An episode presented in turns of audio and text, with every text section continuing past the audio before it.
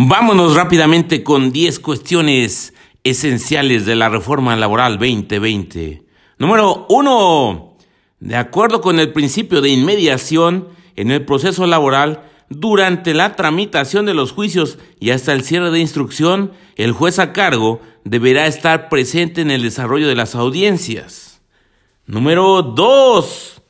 Con base en la Ley Federal del Trabajo, la resolución de conflictos laborales suscitados entre los trabajadores y patrones que deriven de las relaciones de trabajo corresponde a los tribunales laborales. Número 3. De acuerdo con la reforma laboral, las partes deberán ofrecer sus pruebas en la fase escrita, salvo que se trate de pruebas por hechos supervenientes. Y vámonos con la que sigue, que es la número 4. De acuerdo con la Ley Federal del Trabajo, el encargado de designar a los peritos de la parte actora en un momento dado es el tribunal. Número 5. Con base en la reforma laboral, el juez deberá atender al principio de realidad sobre los elementos formales que lo contradigan. Así es que ya saben, hay que atender a la realidad. Número 6.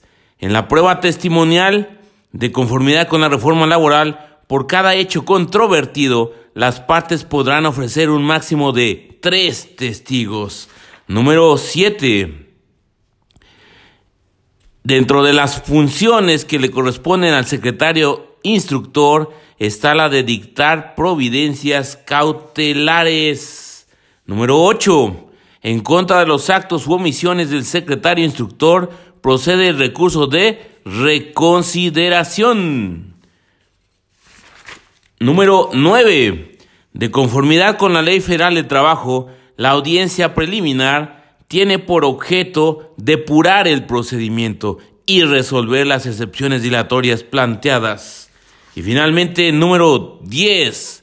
El procedimiento ordinario laboral se compone de una fase escrita y dos audiencias, que son la audiencia preliminar y la audiencia de juicio. Y sin más por el momento, se despide tu amigo Nomo desde estas 10 cuestiones esenciales de la reforma laboral. Arrivederci.